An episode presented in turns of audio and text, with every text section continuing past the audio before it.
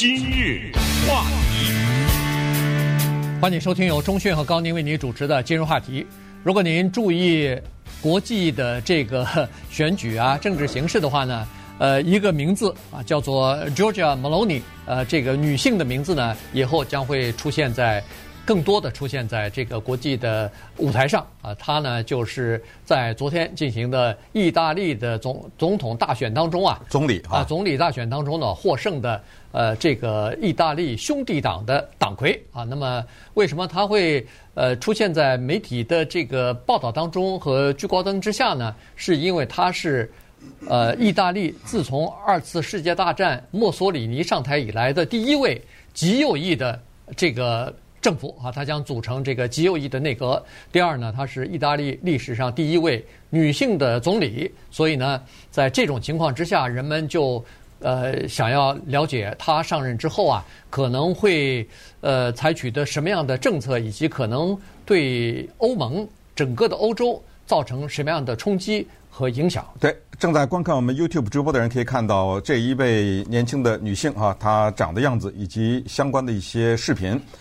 呃，我们今天说的意大利这个事情呢，是一个非同小可的事情，因为它不是单一的一个国家的现象，它正是一个在过去的这些年来呢，正在向全球蔓延，尤其是在欧洲这一带蔓延的这么一个现象。它的产生呢，有它的土壤和有它的历史的原因。刚才说的这一位 Meloni 这个女性，把她的名字一直和法西斯牵连在一起，这什么意思呢？主要的原因是这样的，因为当年墨索里尼他在意大利兴风作浪的那个年代呢，他那个党叫国家法西斯党。那么顺便说一下，像什么法西斯啊、纳粹啊等等这样的词汇，在汉语当中单独放在那儿是没有任何意思的。纳加粹是什么意思啊？对不对？哎，它是音译，法加西加斯，没意思啊。呃，所以。只能是靠它的引申的含义，而这种词汇，尤其是法西斯呢，这个字被大大的引申了。所以我们常常听到这样的话说：“哎，你管孩子不能用法西斯式的教育，对不对？”呃，我们说到这个法西斯式的教育，可能我们不太了解这个词是哪来的，为是它原本是什么意思？什么叫做法西斯的教育？以及今天我们要谈的这个 Meloni 啊，它跟这个法西斯党是什么关系？那么简单的说呢？当墨索里尼他成立这个党的时候，他是意识到了当时他自己的国家意大利面临的重大的问题，可以简单的概括为：第一，叫做工业革命的发生和 第一次世界大战的那个节骨眼上呢，和战后意大利陷入的这个困境，他意识到了两大问题：第一，就是民主已经失去效力；第二，资本主义制度失败了，制度没有阻止战争。和悲剧的发生，民主没有阻止战争和悲剧的发生，于是只能采取另外一个方向，那就是集权，那就是民粹，和简单的讲叫做精英主义。也就是说，什么老百姓，你们懂什么？我让你干什么你就干什么。当时的口号也含有 现在听得很熟的一个话，叫做“意大利第一”，就这就是为什么呃，川普上台以后。常常被人指责为法西斯，就是这个道理。就是说，法西斯强调的是集集权，他强调的是民粹。就先别管别人，呃，先管我，然后再就是那个精英。再次强调，这是他基本的三个支柱吧。就是说，老百姓是暴徒啊，我让你们干什么，你们干什么。所以这就是简单的说这个。那么法西斯党呢，当然二战以后彻底的崩溃，也变成了臭名昭著。所以他。化身为意大利社会运动党，然后从这个意大利社会运动党当中，又产生了刚才说的意大利兄弟党。所以追究它的根源的话呢，可以追究到当年的意大利法西斯那儿去。这就是为什么现在当选的这位新的总理被扣上了一个法西斯的帽子。对此，他是不以为然的。他多次在接受媒体的访问的时候，他说：“少来这套。”啊，那时候是过去的历史的垃圾，别把我往那个身上套。墨索里尼，墨索里尼怎么着？好人，他做了一些事情，确实是带来灾难。但是你有没有想过，他做的事情都是为了我们意大利人民呢？你想想，对不对？这么一个，你知道墨索里尼夫妻是被吊死了，对不对？对，这么一个人，但是呢，Meloni 他就是可以这么大胆的在媒体上，他也不是为他翻案，就是这个人我也不说他好人，但是你们想想，他是不是做的一切都是我们自己为了我们国家，为了捍卫我们的这个国家？就像后来有人为汪精卫翻案一样，对不对？呃，所以历史总是有这个。等会儿我们再讲讲他的小的时候。到那个书店里面，对不对？做的一些事情。所以今天呢，利用这个机会，我们就讲讲欧洲极右势力的返回，以及这个 Maloney 这个人。意大利看来是真的要转向了哈，他这个。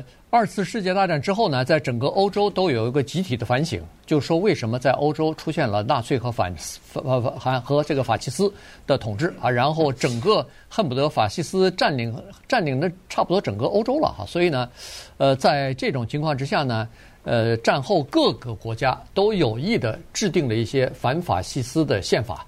都把它作为法律来进行国家政策方面制定和社会的这个形态方面呢，啊，包括文化运动当中呢，都是呃加以严厉的批判。所谓让他永世不得翻身呢，对，对，对不对？所以就是让他们哪怕有这个政党的话，也要边缘化。保守派的领导人竞选任何公职，不管是总理还是呃议员，都尽量的和这些就是呃。特别保守、特别右翼的这些组织呢，等于是划清界限。这个是过去几十年来的欧洲的大家都知道的一个叫做政治禁忌啊，也就是说，你是极右派的这个组织呢，基本上是没有办法进入到主流，没有办法进入到权力中心的。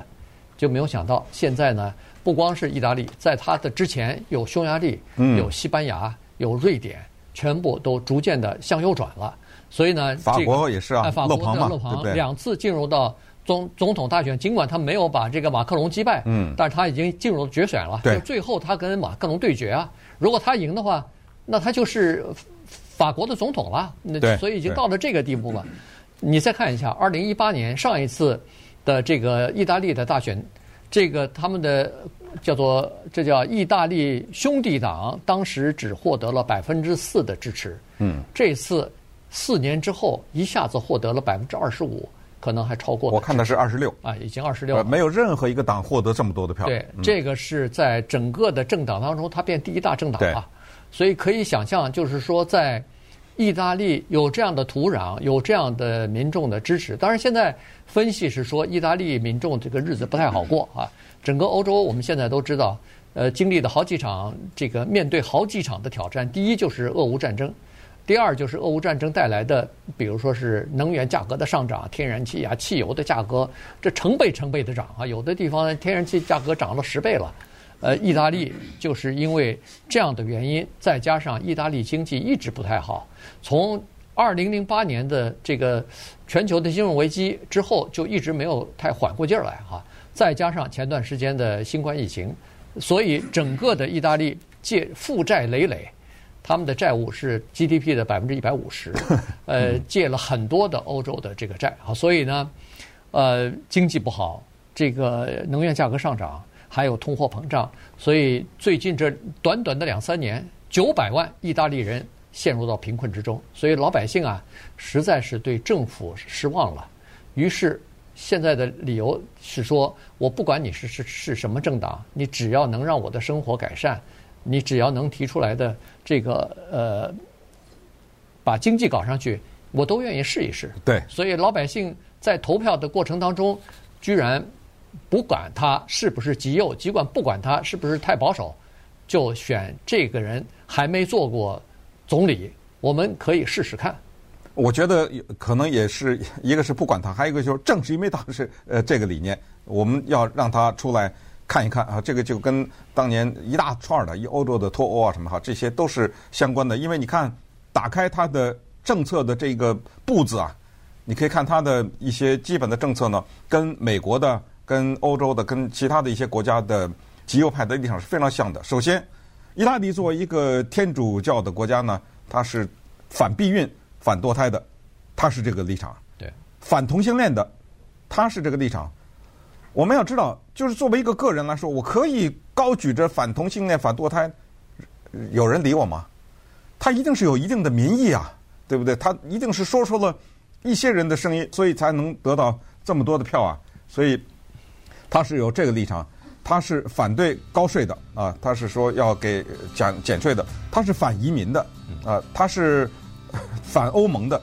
当然现在他有点小改口，他不会说像英国这脱欧啊什么之类，但是他的理念在那儿，他是赞赏 Putin 的。曾经啊，他是赞赏勒庞的，他是赞赏刚才你说匈牙利的那个奥邦啊，还是什么翻译的，就是他是赞赏这些人的，他是带着这个，他是认为现在很多的历史书是被左派给篡改的，所以他是带着这样的立场呢，登上了国际舞台。今日话题。欢迎您继续收听由中讯和高宁为您主持的今日话题。这段时间跟大家讲的呢是意大利的这个总统呃总理选举呢大选啊，呃他们昨天进行了哈，今天就会公布这个最终的结果。不过从出口民调来看呢，这个意大利兄弟党这是一个极右翼的组织呢，获得了这个百分之二十六的选票的支持啊，所以呢他可能会和其他的几个呃。保守派的政党吧，来组成一个执政联盟。那么这就说明，这个意大利的极右的这个保守政府恐怕业已形成。嗯。所以这个对整个的欧洲、对整个的世界来说呢，是一个挺大的事儿。因为意大利在欧洲算是一个非常主要的一个大国啊，它是第一是这个欧元区里边第三大经济体，除了德国、法国之外就是它了。因为英国现在已经脱离欧洲了嘛，呃，也不是欧元区的，所以它算是。呃，挺大的一个国家，然后再加上又是 G7 的工业国之一啊，所以呢，它的这个呃影响力那就不是一个小的国家呃所能相比的了。那么意大利呢，又有这样的土壤，在第二次世界大战纳粹和法西斯主义横行在欧洲横行的时候，一个是德国，呃这个呃出了一个。希特勒，另外就是意大利的墨索里尼啊，所以他是有这样的土壤的，有这样的呃氛围和支持率的。所以呢，这个现在墨索里尼之后的呃第墨索里里尼第二，现在又上台了哈，这个对整个的世界来说是一个很大的问题。同时，欧盟现在是急剧的紧张啊，因为在大选的投票之前的两三天。上个星期五吧，这个欧盟执委会主席范德莱恩还呃喊话呢，说是呃要让这个意大利的选民投票的时候要注意，千万不要让极极右的保守派上台，否则的话呃会有很大的问题。然后他说，当然如果有任何问题发生的话，我们很有很多的工具可以来制止这个叫做极右和呃新纳粹主义的抬头。对，右派的上台，从另外一个意义上讲是左派的失败。所以这个问题呢，得两边都得看。就是左派他需要检讨他失败在什么地方。你看现在这个 Meloni 这个人他不得了啊，他是一个罗马人啊，讲话呢讲意大利语，据说有特别浓的罗马的口音啊。懂意大利语的人，据说就是当地的，一听就知道他是一个罗马人。他是一个单身母亲培养大的，而且他的这个情况是他一出生，他爸爸就把他妈妈给抛弃了，就从他们家庭当中。消失了，所以他在这么一个贫困的状态，家里也没钱，呃，妈妈也是一个穷人，所以在这种状态下长大。但是呢，他是一个比较能够可以说是勤奋吧，或者是自强的这么一个人。他讲多种语言啊，大家有有兴趣的话，可以到 YouTube 看一看他用英文接受的那个访问。他英文有口音，但是语言呃语言的质量非常的高啊，能够探讨非常的啊。深入的探讨一些复杂的问题，都是用英文。呃，他除这英文之外，他还有其他几种语言。他在竞选的时候，常常是多种语言啊出现啊，法语啊什么之类的。闹不好西班牙语也是非常流利，因为西班牙语和意大利语是非常的相近的语言。他十五岁从政，呃，就开始各种各样的选举，就是在他这个年龄段。二十五岁就进入市政的这种选举，他三十一岁呢就当了。部长了，这个是意大利历史上最年轻的部长。这个人呢，他的对于政治的理解呢是特别的保守。他这个保守呢是由来已久的。他年轻的时候进到书店里面去，他身上带 了一个图章，那个图章啊是说谎言不要买，就是这个书啊是撒谎，那你想想，肯定不是小说啊。对。呃，基本上都是一些历史。我们也知道，刚才提到左派的失败，就是在大的环境之下，所谓的进步的势力和政治正确的势力呢，他们为了宣扬政治正确，有的时候也会在他们对历史的理解当中、解释当中，或者出一些书，到教育孩子的时候呢，会有一些按照他的说法啊，叫做历史的修正主义，就是历史不是这么回事儿。举例来说，希特勒和墨索里尼，你刚才说的土壤和整个的环境，那希特勒、墨索里尼他是一个人吗？他肯定是有老百姓投票，或者是有有大量的民意啊，选出来的对啊，对是老百姓选出来的呀。就是刚才讲的经济，每当经济不好的时候，一战、二战这种时候，就容易产生这种有独裁特征的这种强人，因为老百姓不知道怎么办了。呃，我这货币货币贬值，饭饭没得吃。这个时候需要一个强人，所以他就是觉得有的时候你也不能把什么像希特勒、墨索里尼这些人一棒子打死，也得客观的看待他们产生多少就盖这种章，在书上，在在人书店里盖这种章。他还有更狠的，他干脆一看什么书他观点不同意是吧？你这书店有多少本？我全买了，对不对？呃，我全买了，然后我给你烧了，或者呃他没有烧，他坚决反对烧书啊，呃，但是他就给处理了，反正他就给全都给你买光了，这样你买不到啊等等。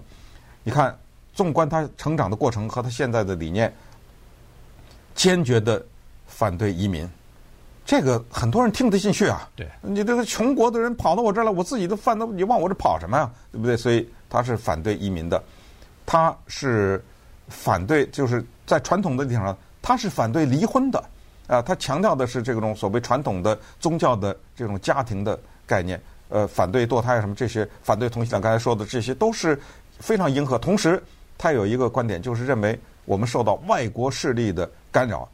他说他的首要的敌人是一个叫索罗斯的人，啊，他就是这家伙在背后出了很多钱搞这些什么政治正确啊。他说整个的这种移民潮啊什么的，都是这叫索罗斯的这个小子给搞的啊。包括这些对于呃同性恋的权利啊等等，这些让他们带给我们社会不良的影响。所以是这么一种理念。肯定有人支持啊，对，对不对？对，他在竞选的时候已经说了，我当他我上台以后要派军舰拦住我们，就是现在不是有很多从北非啊，从这个呃那个亚洲啊、中东啊这些叙利亚之类的这些难民，不是都坐船经过地中海到那个到意大利去嘛？嗯。呃，经常一听就是哎呦，难民船又他说是我我拦住不让他们进来啊，所以。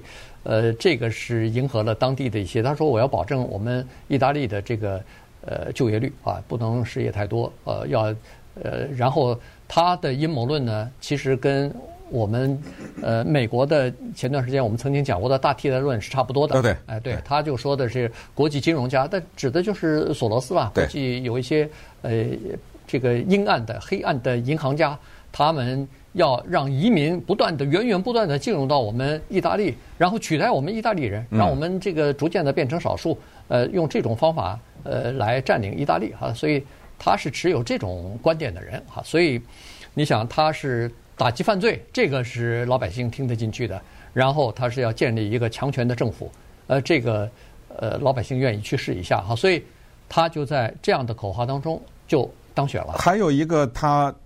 特别的受保守派欢迎，我觉得是全球的保守派都欢迎的，就是他对于所谓的这种大科技对民主的控制这一点提出的严厉的抨击。什么叫大科技控制民主？呃，大家对保守派了解的话，就是你可以知道，包括美国在内这保守派，他们是非常反感什么 Facebook 呀、Google 啊啊，就这些那个 Instagram 啊、YouTube 啊，他们非常反感。包括咱们前段时间讲的那个 Alex Jones 的审理什么，他们这种所谓的右派的言论，我给你删了，啊，我给你拦截了，呃，还有那川普，我给你踢出去了，对不对？我根本就不让你用这个 Twitter 这样的一个平台。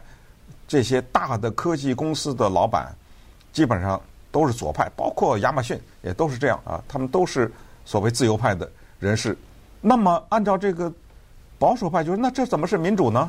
你这等于是用一种言论压制另外一种言论，而且你关键是你手里控制着这个平台，你可以这样做，所以他在呃整个的他的政治理念当中，这也是重要的一环。也许呢，就说到一些人的心里面去了，你知道吗？嗯。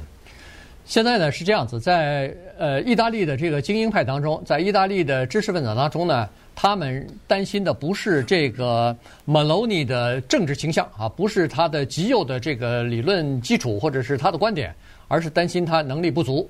呃，这个他们的理论是这样子的，就是他们认为说，现代的叫做民主体制啊，民主的这种体制啊，它是有多方面的制衡和多方面的。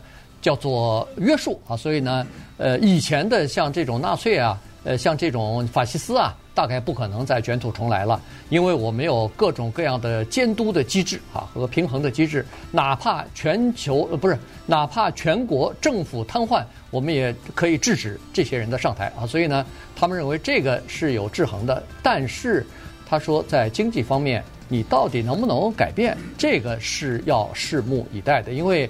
呃，这个意大利说实话经济不是很好。刚才说过了，呃，他现在还不能跟欧盟撕破脸的原因是他欠太多的欧盟的债了，欠太多的这个欧洲的那个经济复兴银行的债务，而且未来的五年当中还，呃，人家还给他要贷款两千亿呢。所以呢，他每年都会从这个欧洲的银行当中贷款。所以这可能就是范德莱恩说的，我们有很多的工具来制约他，来制止他。所以他现在上台以后呢，第一是。呃，尽力的和那些极右派的人物或者是政府，呃，这个呃，等于是呃拉远距离啊，跟这些什么勒庞啊，跟这些匈牙利的这些 人呢，赶快拉下拉拉拉下拉开距离。然后呢，在俄乌战争方面，他是说坚决站在这个乌克兰一边，和欧盟采取统一的行动啊，该出钱出钱，该出武器出武器。以前尽管他非常崇拜。啊，这个普京啊，但是现在他说这个人是反西方的这种威胁啊，所以呢，呃，要不遗余力的来这个打击他。所以从目前的状况来看呢，他是这样的政策。但是等他上任以后，等他站稳脚跟之后，到底会出现什么样的变数，现在没人知道。